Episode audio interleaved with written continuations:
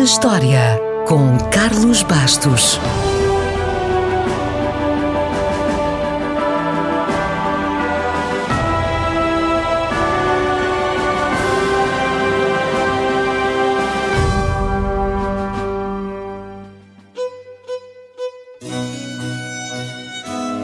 A 20 de novembro de 1616, o então Bispo Richelieu torna-se o ministro francês das Relações Exteriores.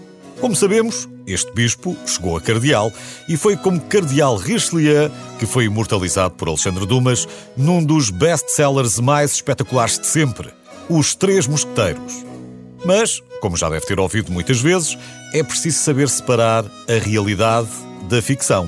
Assim, fica já a saber que o cardeal foi, de facto, o principal conselheiro de um rei Luís de França, mas de Luís XIII e não do filho Luís XIV, o Rei Sol.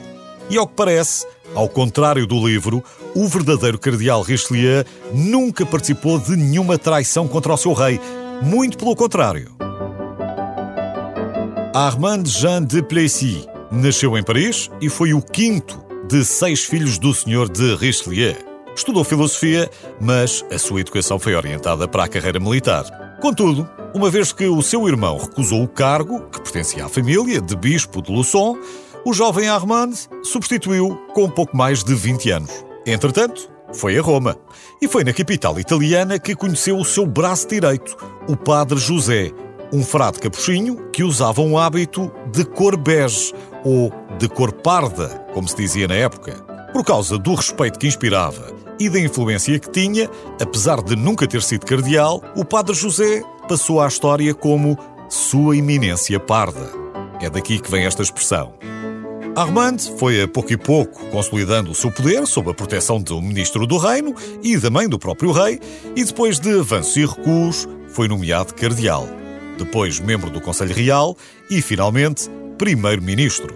Esfiando o Conselho de Estado, o cardeal e duque de Richelieu combateu os protestantes e os seus aliados ingleses no interior da França. Mas não teve problema nenhum em financiar todos os protestantes que combatessem a superpoderosa família Habsburgo, que governava os Estados austríacos de um lado da fronteira e a Espanha do outro lado.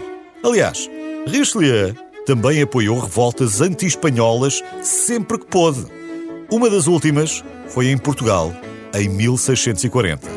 Sim, também devemos um bocadinho da nossa restauração da independência a este francês.